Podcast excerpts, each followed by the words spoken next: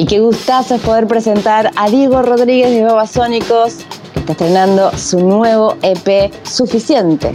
Hola Diego, ¿cómo estás? Hola, ¿cómo les va? ¿Bien? Hacía, hacía bastante que no te escuchaba vos, Maite. Bueno, y a, con Ale había hablado la semana pasada. Pero hacía mucho que no hablábamos, Maite. Hacía un montón que no teníamos nota. Hace un montón. Recordaba la nota que hicimos en Nacional Rock. ¿Te acordás? Hace mucho, mucho tiempo. sí, hace mucho, sí, de noche casi. No, no, no de noche, pero a la tarde fue. Un día lluvia.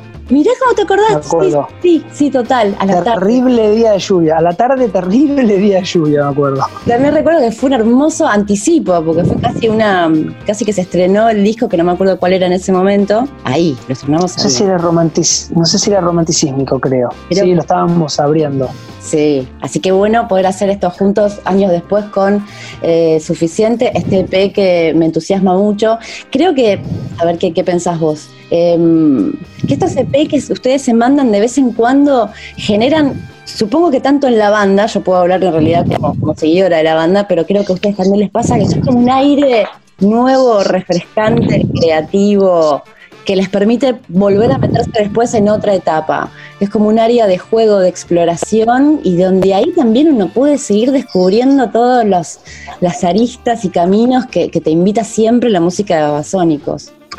Es exactamente lo que vos decís, es como una especie de, um, preludio o en el caso de compositivo eh, y en el caso de producción. Normalmente cuando nosotros hacemos los, lados B, utilizamos mucho la, experimentación sin un tipo de conducción o un, dogma eh, que, no, que, no, que, es el que necesitamos nosotros. Por ejemplo, cuando hacemos un disco, obviamente siempre hacemos arte, pero el arte está condicionado por dónde lo vamos a presentar. Nosotros hacemos discos para tocar en lugares. Hemos hecho como Dopádromo cuando empezamos a tocar en lugares que todo sonaba horrible. Hicimos música para lugares que sonaba horrible, porque lo que más nos interesa más allá de, sonar en el auricular, en la cabeza y, no sé, permanecer en la cultura popular durante mucho tiempo, nos gusta mucho pensar la música, cómo la vamos a, disfrutar nosotros tocando en vivo, porque netamente somos una banda que toca en vivo.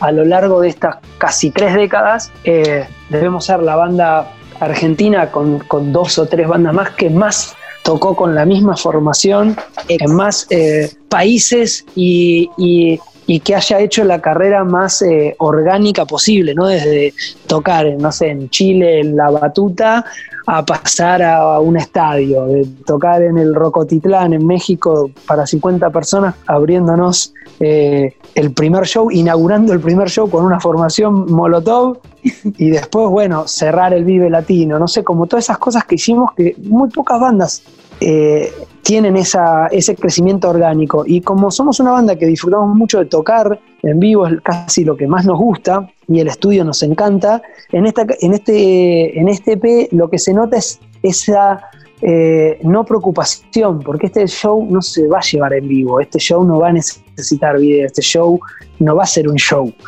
Entonces esto es solo, ah. es una imaginación, es un imaginario nuestro que va a permanecer siempre dentro del EP. Puede ser que alguna vez como Shambhala podamos tocar alguna canción porque nos dé la gana, porque suponete eh, oportunidad es un tema que se puede tocar fácilmente.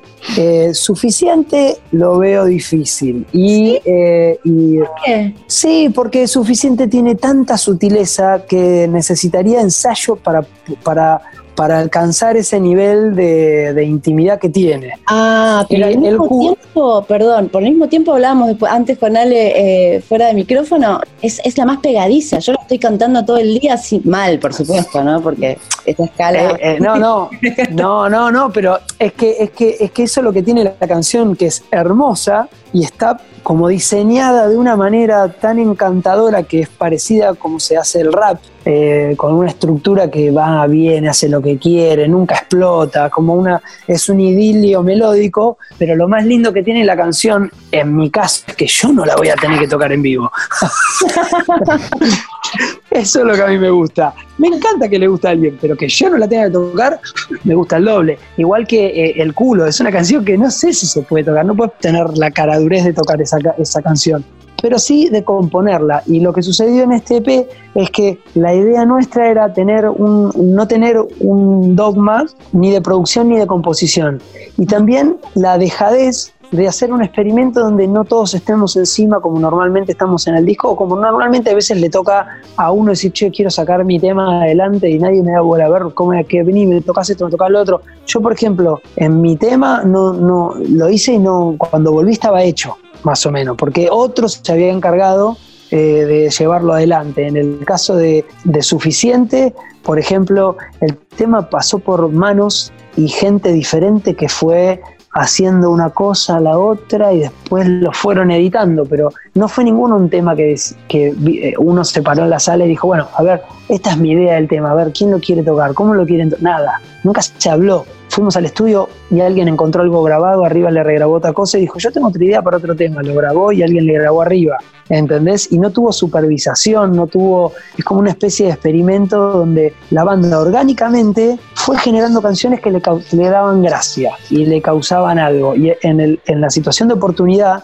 que uno dice, ¿cómo te va a causar gracia esta canción? Lo que nos causaba la gracia era que era reseria, dark, súper pesimista y, y, bastante triste. No triste, como pesimista. Es una canción que El pide una oportunidad.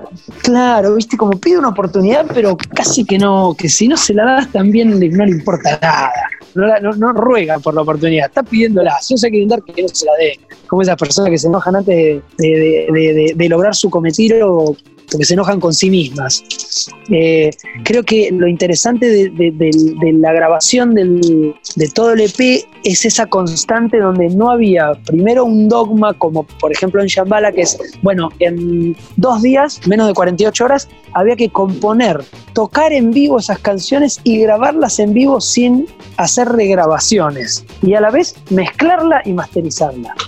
¿Eh? ¿Todo eso? Eh, eso es en Shambhala, sí, eso en ah. Shambhala sin tener, eso en Shambhala, que es un disco que vos lo escuchás, podés decir, uy, pero las canciones parecen como que están hasta ensayadas. Sí, las tocábamos 10, 18 veces, 6, 7, 15 veces y grabábamos todas las versiones hasta que una nos gustaba, pero todo está tocado en vivo. En, eso, era, eso era 48 horas de, trabajo arduo. Esto fue diferente, esto es, a ver, no, no, ningún dogma, ni como son los discos, ni como son los demos, ni como nada. Es, hagamos canciones a ver a dónde llegan. Y la verdad que lo teníamos planeado para este momento del año en tiempo y forma, porque eh, nosotros estamos en un calendario eh, de, de, ¿cómo se llama?, de edición, que dijimos, bueno, estaremos de gira, eh, más intentando empezar a hacer el disco, eh, a la altura que salió eh, suficiente, entre suficiente y oportunidad ya empezábamos a grabar demos. Bueno, después con todo, todo lo que pasó mundialmente no, hicimos eso y obviamente pasamos a editar los temas. Y la lupa de, la, de no estar tocando en vivo ninguna banda en el mundo y no tener eh, noticias de cuándo se va, eso se va a volver a hacer, esto tomó como otra preponderancia e inclusive hicimos notas que normalmente no hubiésemos hecho nunca notas y de hecho no estábamos casi ninguno de acuerdo en hacer notas. Lo que pasa es que sacas un material nuevo, si no explicas qué es, parece que la banda o,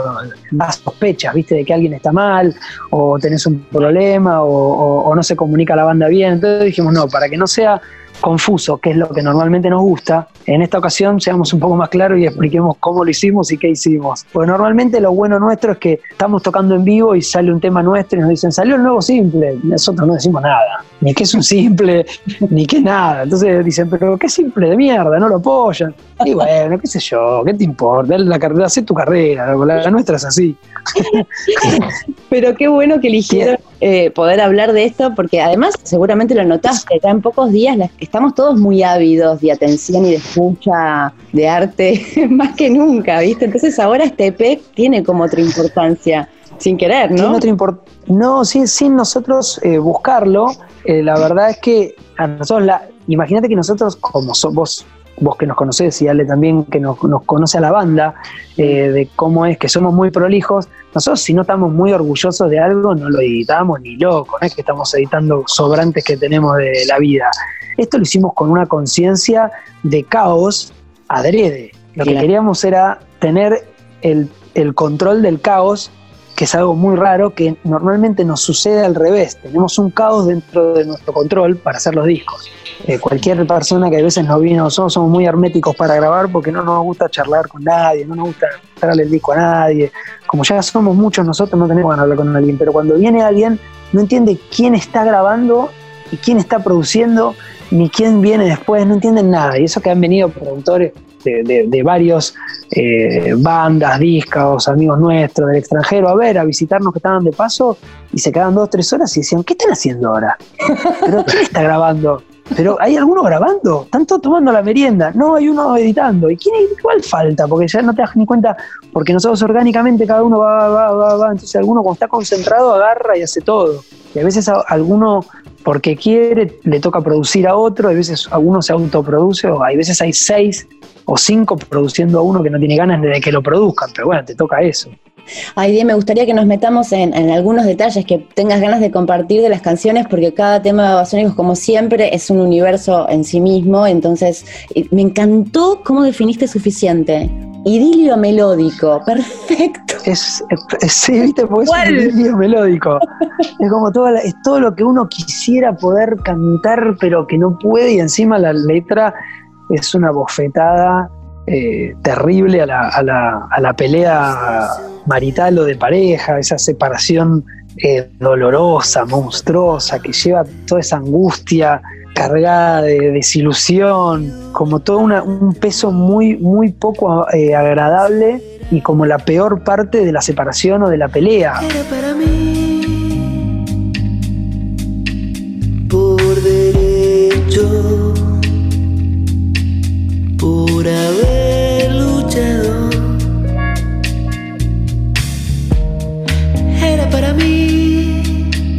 en el caso de Suficiente a mí me pasaba algo que, es, es personal. Yo sentía que la canción tenía...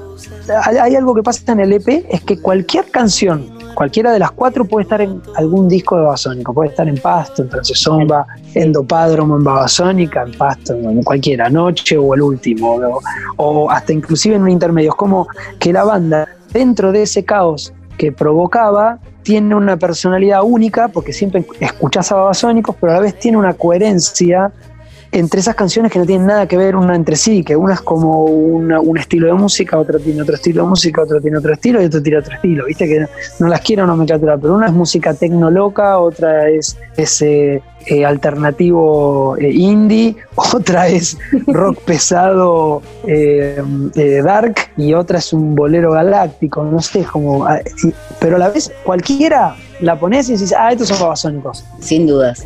Y eso, eso a mí me pasó dándome cuenta cuando las escuché las cuatro juntas, después de mezcladas y ya editado, ¿no? Antes no me había pasado nunca. Nunca las había escuchado bien una tras otra con la concepción de este es el disco.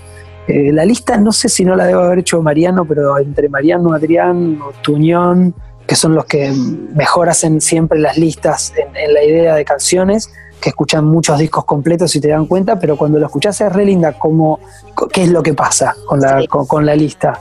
y, algo que, claro, y algo que me pasaba con, con Suficiente era que en el enamoramiento de la canción iba encontrando cosas buenísimas para grabar, pero que la canción no la necesitaba. Se me ocurrieron por lo menos, te digo, 12 cosas que eran uh, esto sería re bueno, pero no, ¿para qué? Y me pasó mucho con la canción esa. ¿Y entonces vos terminás participando en ese tema o no? Sí, sí, yo tengo una guitarra muy, muy, muy rara que eh, primero es como un guagua que le contesta a Adrián, que le hace como la gracia a Adrián cuando dice, ¿qué era para mí? Guau, guau, guau, como le separa, como le, va contestando como, como sea, viste, cuando, cuando vos entendés que Arturito le contesta en Star Wars a Citripio, anda a cagar, Citripio, cállate la boca, que vos salgas. Y vos decís, le dijo, anda a la mierda. Algo así le dijo, o tomátela, o vámonos. Bueno, yo le hago un guau a Adrián en cuanto empieza a cantar que decía, eh, por derecho, por haber, por haber, porque me lo merezco. Guau, guau, guau, como diciendo, tomátela, mentiroso. Por haber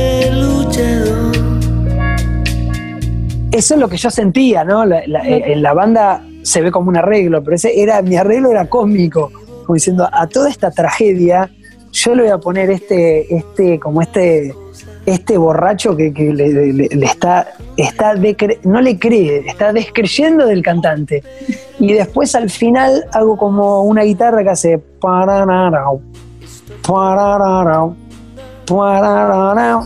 que es como una guitarra que se va tropezando y se cae, se levanta, se tropieza y se cae. Con un sonido que es como adentro de un baño abajo de la tapa del inodoro. Es como escondido y como algo muy raro, pero que, me gusta mucho de algunos temas de, no sé, te puedo decir desde eh, Beta Band a, The Jeans o a Gorilas o a, los iracundos, que son los que más me gustan cuando hacen esas guitarras con un reverb que está, abajo del río Paraná, del lado de Uruguay. Ni se escucha, pero se reescucha. No sé si todo el mundo suficiente para mí se reescucha porque además provoca el, sentimiento de querer, no sé si la palabra es completarlo, pero es como, te, o sea, inconscientemente la seguís. Claro, claro, porque es una melodía que adrede hace eso y aparte hace como, ahora va a venir, la canción se va a levantar, no. No. Ahora va, pero no, ¿eh? no. Es como, y, y a mí me gusta mucho la guitarra de Mariano. Entonces, como me gustaba tanto la guitarra de Mariano, yo no quería hacer nada que moleste a, la guitarra de Mariano que me, me, volvía loco. Entonces decía, bueno, no grabo nada. Y después encontraba, no, pero tengo un coro, pero no, tampoco me gusta porque molesta tal cosa. O sea, era como cosas técnicas, ¿no? Pero a veces me pasa de que el tema me gusta tanto que no quisiera yo tocar nada. Y oportunidad, y acá quiero citarte una de esas frases que siempre ahí está lleno, todas las canciones de, de ustedes tienen frases que me encantan, que solo ustedes también saben decirlo de esa manera. Todos tienen la chance de decir cualquier cosa y creerla. Eh, sí. Solo una oportunidad. sí, sí, es que, es que, es que oportunidad también habla de la estaba engamada dentro del, del, concepto de discutible, porque pertenecía a ese mundo de discusión de la red, de la nueva forma de comunicación, donde todos son un canal de televisión, un medio de prensa, y pueden decir lo que quieren y creérselo, y creérselo tanto que encima lo divulgan y encima otros lo, lo, lo reproducen. Pero es un momento donde pasa eso. Y hay, hace, poco, hace poco me mandaron un sociólogo que tiene cátedra y es un, no sé si es decano de la U o algo que lo había puesto como tuiteó, que, que como dice la canción de Bazón, ya citándonos como, y ahora todos tienen la oportunidad de decir cualquier cosa y creerla.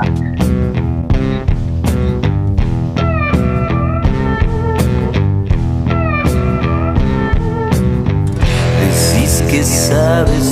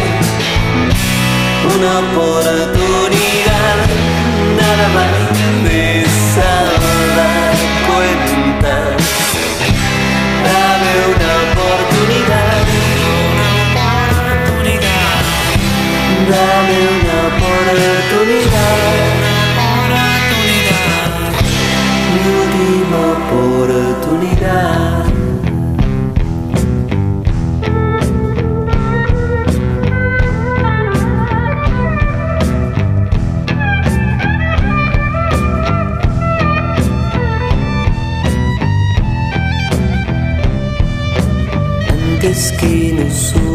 Otros,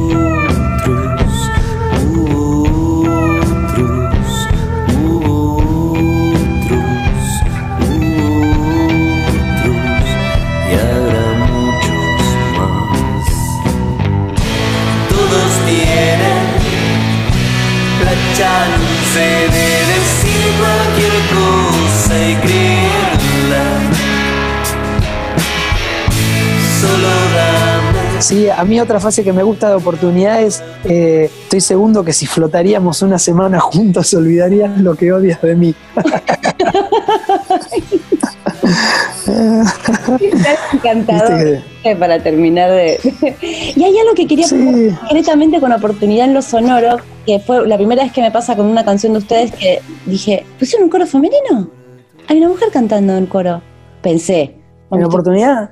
No, no, no, no, pero sí, hay parecido algo, pero no, no. Ya dije, justo hoy, hoy estaba escuchando un disco que, que me gusta mucho, viejo, que lo estaba escuchando para- solo porque no, no me acordaba de algo y dije, ah, lo voy a poner, que es de Broken Bells, que es una banda que es un, un cantante de una banda que antes nombre que se llama The Jeans, eh, y con... eh, Con Danger Mouse. Con Danger Mouse, no me salía, con Danger Mouse, que hacen unas cosas re lindas, unas melodías, algo que parecería inglés, pero no, igual es, es yankee.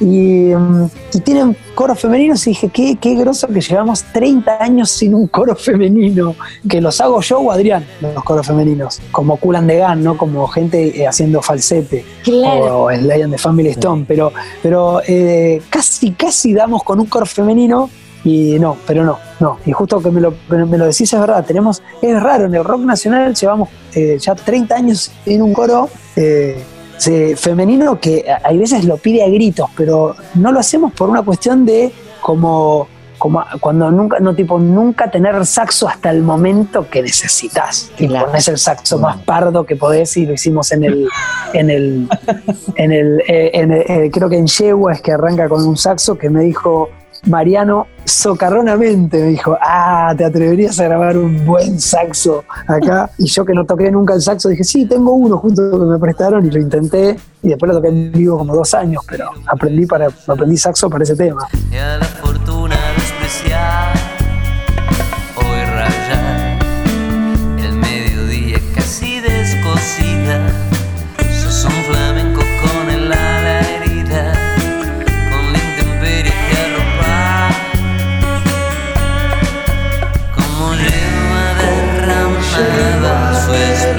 Recién hace un ratito habías dicho que, que no se animarían a tocar eh, el culo. Estamos haciendo un recorrido por cada una de las canciones del EP. Eh, ¿Eso porque te da pudor la letra? ¿Porque la canción no representa la actualidad de la banda? ¿Por, por qué dijiste eso? No, no, eso lo dije en forma personal, porque es como, porque es una canción muy difícil de reproducir.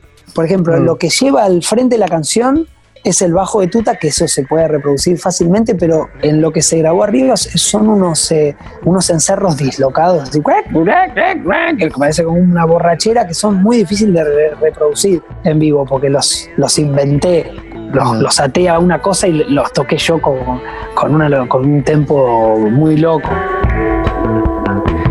No me lo dejas pensar con la soga al cuello,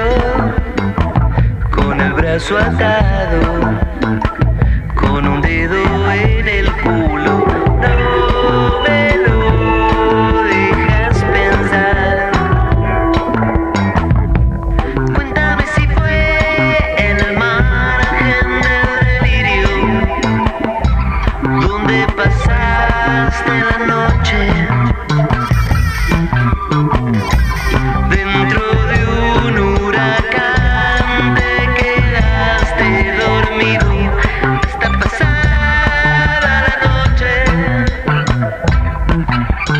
Pensé que eso iba a dar eh, lo que dio después, pero pensé que lo íbamos a sacar después. Fue como una. No me quiero poner muy técnico, porque tal vez la gente se reaburre escuchando cosas técnicas, pero eh, eh, hay veces cuando vos tenés la sensación de. Es decir, vos tenés la clara sensibilidad para sentir que el tema necesita una sensación y primero la reproducir lo más rápido posible con algo, sin hacer demasiado, porque si, si vos querés reproducir muy bien una sensación, probablemente sea reaburrido cuando lo logres. Mm. Entonces hay veces haces algo y decís, bueno, después yo lo hago un poco mejor, porque eh, eh, ahora se puede hacer eso. Antes cuando vos grababas algo tenías la seriedad de sí o sí grabar lo que tenías que grabar, no estabas rompiendo la bola 70 tracks y aparte nadie te grababa mucho tiempo porque nadie tiene tanta paciencia en mi banda.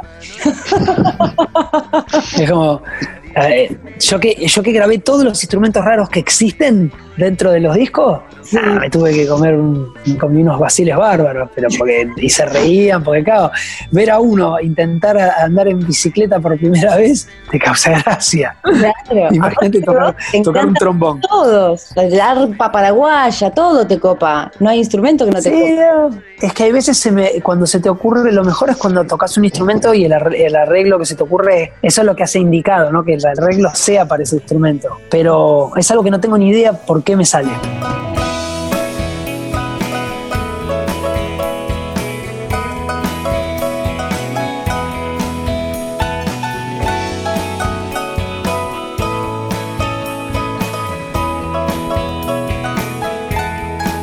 Te quería preguntar por la cuarta canción del EP, que es Camboriú, porque me parecía que había algo que unía al culo y Camboriú, que para decirlo con una, digamos, con una cita rockera famosa, son dos canciones que para mí, por lo menos, eh, huelen a espíritu adolescente.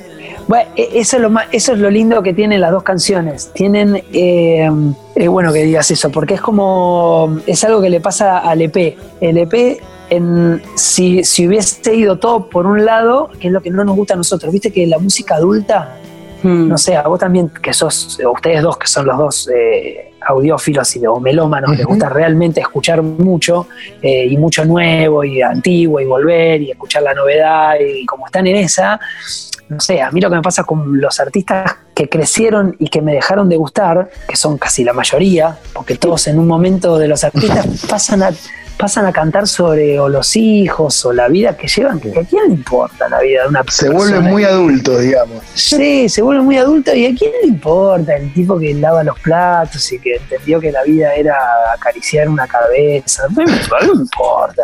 Al menos a mí, a mí me, a mí me encanta que, que la gente eh, eh, ame eso y tenga ese público y vea la- lo natural y lo divertido de eso y que el artista lo acompaña en su edad y, y todo eso. Pero a, a- a mí me gusta mucho el, el que no, el artista no tenga edad, no tenga, no tenga que ser de una manera, ¿viste? Y, y en estas dos canciones pasa eso. Y Adrián, como logra mucho encontrar personajes eh, que viven dentro de él, pero que no son totalmente él, pero que sí son él, porque son él, pero no.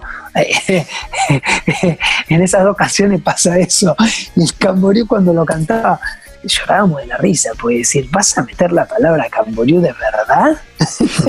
¿Cómo vas a- es buenísimo si llega esto a, estar editado. Bueno, la verdad que son de las cosas que después también nos reímos, como esa, esa, esa parte que nosotros tenemos también de tener mucho sentido del humor sobre nuestro, nuestro propio arte, ¿no? Como no tomárnoslo tan en serio ni, ni- creer que uno, no sé, tiene que hacer siempre una bajada, eh, una, bajada de inspiración divina donde encontrás siempre lo correcto o lo incorrecto, o tenés que ser de tal manera en tal momento, es como, eh, no sé, esto es- lo que está bueno es que pasa y Adrián encontró en Camboriú eh, esa, esa cita de, la, de lo- los, los turistas ebrios te pisotean al pasar tus sueños, enterrarán tu pesadilla en la arena y encima con, su, con sus zapatillas nuevas hechas en Taiwán.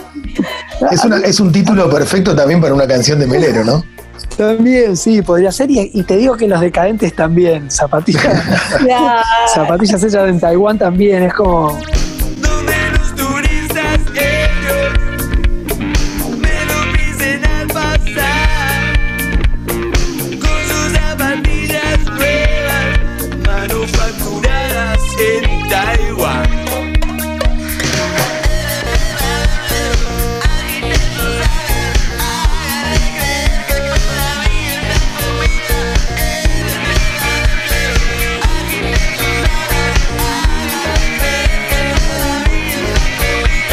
No sé, me gusta mucho que el EP tiene mucho sentido del humor y todo lo contrario.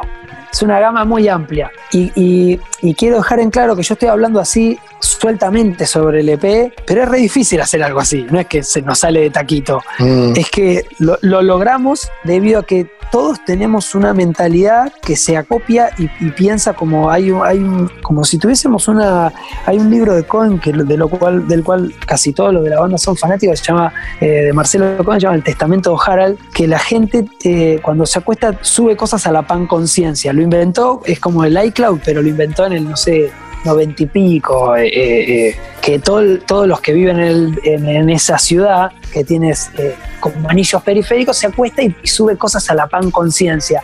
Y hay algo que pasa en- cuando nosotros entramos a componer, es que algunos vienen con la necesidad que el otro estaba necesitando sin habérsela pedido. Pasa por una simbiosis que tenemos también como banda. Es que claro, ya sé, van a, el año que viene se van a festejar, me imagino, el aniversario número 30. Claro, tenés razón, sí, sí, claro, ya son, sí, tenés razón, sí, 30 años. Ya y, y, más tiempo de babasónicos que de no en la vida. Yo, claro, yo sí, yo tengo más tiempo. Va, no, de verdad, todos tienen más tiempo de bueno, sí, nadie tiene 62 años.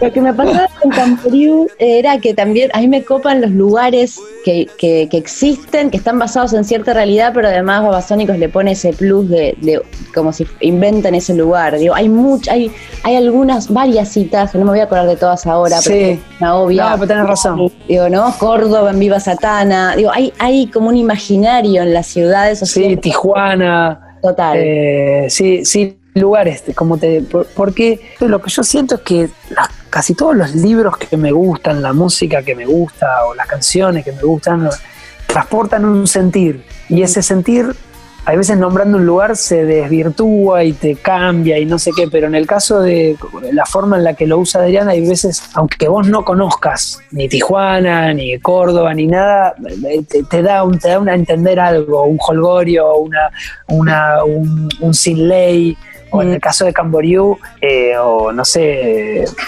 a, a mí, por ejemplo, me mataba que Adrián en Parafinada ex- explica Mar del Plata, pero desde, Mar- desde el Mar Platense. Para mí, no es algo que él haga. Es una canción, dice Mareas de Rata, vienen, vienen todos los veranos, destruyen tu castillo y no piden perdón. Eh, y en, en esa, no, en esa está tan expresado el lugar de veraneo que sea, que no es necesario nombrar el lugar. Para mí es Mar del Plata porque yo veraneaba en Mar del Plata, entonces entendía que el marplatense debería sufrir mucho por esa invasión, aunque igual eso le dé, le dé alegría o le dé holgorio, también le da invasión. Y, en Camboriú es buenísimo, porque yo nunca estuve en Camboriú, pero imagino que en alta temporada es así, es, es un pistoteo de zapatillas nuevas.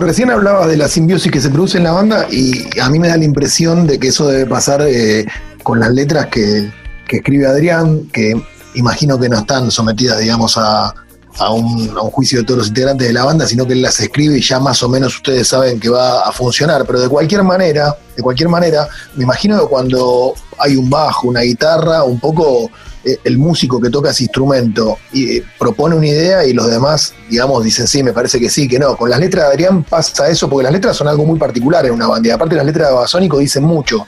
Eh, entonces, eh, imagino que si son, digamos, que si están ahí es porque los representa a todos. No, es así, es como decís, tiene un juicio eh, que no, que, que es medio tácito, pero Adrián lo va buscando, va buscando el consenso. Él escribe algo que está muy bueno y lo va cerrando, también depende cuando van contando las caras y cuando vas diciendo algo y pregunta. Y a veces hay- ha vuelto atrás en una canción que algo no le gusta a alguien o no cierra o da mal, da mal la espina o no tienen, no el entendimiento que todos creen, pero ya lo tiene tan afinado que casi nunca pasa. Pero eh, con un dedo en el culo es como una canción que, por ejemplo, nadie la discutía porque es como, es algo que nunca se dijo Mm. pero que es como, viste, déjame pensar.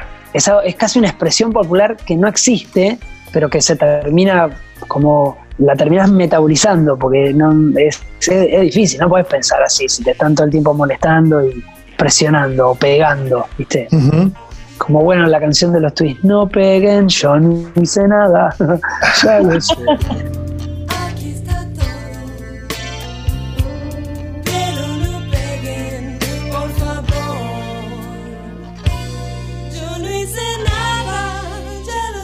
Yo creo que el culo no, no, no podría ser una canción de los Twists porque es, eh, son, son menos explícitos. eh, pero podría ser una canción de, Me encantaría, ¿no? Que podría ser, eso es lo que sueño yo, una canción de los Twists que tanto a la banda nos gusta y que, que- que es una banda poco rescatada por el rock nacional o poco nombrada y justo a nosotros nos hace llorar de la risa los Twists. Yo soy muy amigo, muy amigo de los grandes. Y siempre lo decimos, aparte, siempre rescatamos que es una banda que siempre nos, nos parecía, no sé, una, alegría tras otra. Y por último, para calmar ansiedades en los que me incluyo, y sé que del otro lado también hay, pero ¿qué va a pasar con el disco que planeaban para este año? El, el Long Play. No estamos, no, no estamos tan seguros de, de cuándo, pero la verdad que sí, canciones tenemos seguro, casi todos, o, o lo- o necesarias para un disco seguro. Eh, pero de- depende de eso, de que se pueda salir, de que no, corra peligro nadie y que, lo podamos hacer en realidad. Nosotros el estudio lo tenemos a disposición, no, no tenemos un problema de tiempo porque tampoco nunca lo tuvimos, aunque nosotros viajáramos o, o tengamos otros tipos de compromisos, siempre podíamos componer sin ninguna, ningún atamiento ni premura, más cuando teníamos un deadline eh, o, cuando no lo teníamos, nos daba lo mismo. Solo dependemos de eso, de que las cosas eh, estén dadas como para que no nadie corra peligro y no hacer na- ninguna, ninguna cosa que no corresponda. Imagino que ves la carrera de Babasónicos como, como un continuo, con diferentes etapas. eh, eh, e imagino también que te, te habrás dado cuenta que la banda fue, fue evolucionando. Evolución digo por cambio, ¿eh? no necesariamente estoy diciendo que lo que hizo más cerca de la actualidad sea mejor que lo que hizo al principio. No, pero hay un, hay un consenso igual, un consenso de, me parece, no sé, entre los críticos y todo, que Jessico fue una especie de bisagra eh, en la carrera de la banda. ¿Existe esa bisagra para vos? ¿Lo ves así o, o ves que, insisto, es un continuo con diferentes etapas y nada más? No, lo que pasa es que para nosotros, eh, no, no, para nosotros creo que fue más bisagra Miami internamente. Mm, porque entramos a un estudio a grabar un disco sin tener las canciones, sin las, haberlas ensayado, como hicimos Shambhala, pero Shambhala teníamos la pretensión de hacerlo. En esto era teníamos que hacer un disco, porque lo teníamos que hacer, veníamos tocando mucho y no, no sé, no se nos daba la de ensayar, no, no teníamos lugar para ensayar, tuvimos como, eh, pudimos ensayar muy pocos temas en un lugar que me acuerdo bien, era cerca de la cancha de, de, All Boys, cerca del barrio de Diego, en un depósito de ropa, en un piso abandonado. Como nosotros nunca usamos sala de ensayo, siempre hasta tener nuestro estudio ensayamos en casas abandonadas, en, en aceitera al lado de la boca se hizo eh, mucho, por ejemplo, en lo que era Boca Tango, que era una aceitera abandonada, al lado, al lado de la cancha. Con la cancha la vía y al lado estábamos nosotros. Y, fuimos tomando diferentes lugares. En eh, Miami lo, que, lo que siento yo, tampoco no, no sé si lo siente la banda, pero fue que entramos a hacer un disco y nos salió algo naturalmente que no era lo que veníamos haciendo ni lo que nosotros, nosotros siempre teníamos la idea, hagamos este tipo de disco, hagamos este tipo de... Y en ese fue como nos liberamos y siento que ahí empezamos a tener canciones muy agradables y muy como que se podían absorber, la radio o la televisión las, las podía absorber natural, naturalmente, que era lo que no venía pasando con nuestros discos, porque nosotros éramos como una banda de culto que llenábamos lugares, vendíamos entradas en todo el país, y íbamos a México, íbamos a Perú, a Colombia, a Ecuador, todo, pero no éramos una banda que la radio nos acepte, éramos como una con- contracultural, o no sé si se dice así, pero algo así. Y en Miami siento que pasa eso, para el público, en, en, en Jessico, cuando nosotros hacemos las canciones, las canciones salen así y, es como, ya no teníamos la, situación de decir, no, no, que no sea de esta manera, que sea de la otra. A ver a dónde va una canción nuestra re linda como El Loco o como, no sé, o, eh, el infame fan de Scorpion, o viste que es una banda, es una banda que no hacía esa música de manera desfachatada o premeditadamente, sino que bueno, teníamos, desde Pasto tuvimos canciones como Bien o como otras canciones que son re lindas o Sol Naranja, era una beta que teníamos, pero no algo que lo, lo- lo- lo dejáramos al como la, la dejáramos libre, era algo, no, no, es demasiado pop o es demasiado tal, viste como... Y en, en Jessico fue, a ver, de- de- dejémonos que, que la canción gobierne y la melodía eh, gobierne la, la producción. Esclavos de la melodía, que es lo que después hicimos mucho tiempo, porque es lo que nos gusta. Ah, la melodía se fue para este lado y bueno, apoyémosla. Y todos intuitivamente estamos yendo por un lado, pero es sí o sí una bisagra porque, porque comercialmente lo fue. Eso fue lo que nos pasó a nosotros. Eh, sentimos eh, de repente un- un- una venta apabullante, éramos populares, nos pasaban en todos lados y a la vez teníamos el background de que ya teníamos un show súper competente porque veníamos tocando hace 10 años en todos los lugares que podíamos. Y, y aparte, de hecho hay un documental de Jessico, no es un documental de la banda, es un documental de Jessico por lo que Jessico fue en el momento del país, en cuando salió, qué era lo que le pasaba al mundo en ese momento o al mundo nuestro. Y, y- y creo que sí es una bisagra importante, por lo menos comercialmente.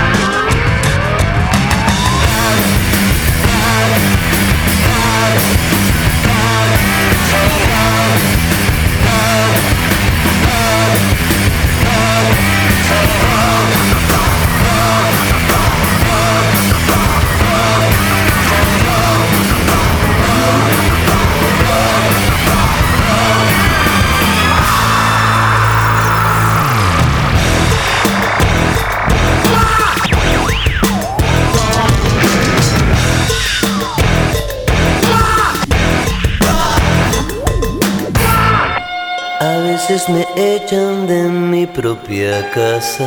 De mi parte, digo la última pregunta. No te vamos a preguntar por la cuarentena, pero sí te voy a preguntar por, por cómo te sentís hoy. eh, a diferencia, creo que todos nos sentimos diferentes, para bien o para mal, de acuerdo a cómo mire la realidad uno. Eh, ¿Cómo te sentís hoy con respecto a cómo te sentías hace, no sé, un año atrás que teníamos otro gobierno? Si te parece que las cosas están cambiando. Naturalmente, eh, es una situación complicada porque al gobierno actual le toca justamente gestionar una pandemia. Pero ¿sentís que hay un cambio? ¿Lo, lo, vibrás o o te parece que estamos en la misma? No, sí, hay un cambio. hay un cambio, ah, por lo menos el, Ministerio de Salud existe y justo en un momento que es, si no hubiese habido ministerio hubiese sido todo creo que más complicado. Pero no me quiero meter en mucho detalle escabroso para no, para no entrar en polémica sobre eh, qué, opino de la política actual y qué opinaba del anterior, creo que lo mejor es que ah, eh, casi todos puedan tener una vida digna. Si no, es imposible vivir. Eso es lo único que creo y creo que lamentablemente la, no encuentro ejemplos donde la derecha en Latinoamérica sea eh, buena onda y tampoco encuentro muchos ejemplos donde la izquierda eh, sea un ejemplo. Entonces es muy difícil hablar desde, desde ese punto, porque habría que hablar en cada cosa particular sobre tal hecho, sobre tal otro, sobre tal decisión, ¿entendés? Como, pero yo sí siento que hay un cambio y siento que hay, hay más contención y, y- y- y también entiendo que les toca a los que están gobernando ahora una, una- una etapa muy dura porque no seguramente hubiesen querido hacer otra cosa y no, no pueden hacer pero ni, ni media. Se tienen que poner las pilas para cuidar a a la gente. Y creo que eso es lo que están haciendo, de eso estoy, estoy seguro. Lo siento por lo menos. Siempre es un placer hablar con vos, Die. Muchas, muchas gracias por tu tiempo. Gracias Maitena y Ale, que estén muy bien. Muchas gracias por llamarme y bueno, al que, al que está escuchando, que, que le dé una escuchada a, a- a suficiente al EP, que es mucho más entretenido que escucharme a mí. Un abrazo. Abrazo. Un abrazo, abrazo para los dos, que estén muy bien. Diego Uma estuvo con nosotros presentando su nuevo EP, el nuevo EP de Babasónicos, Suficiente.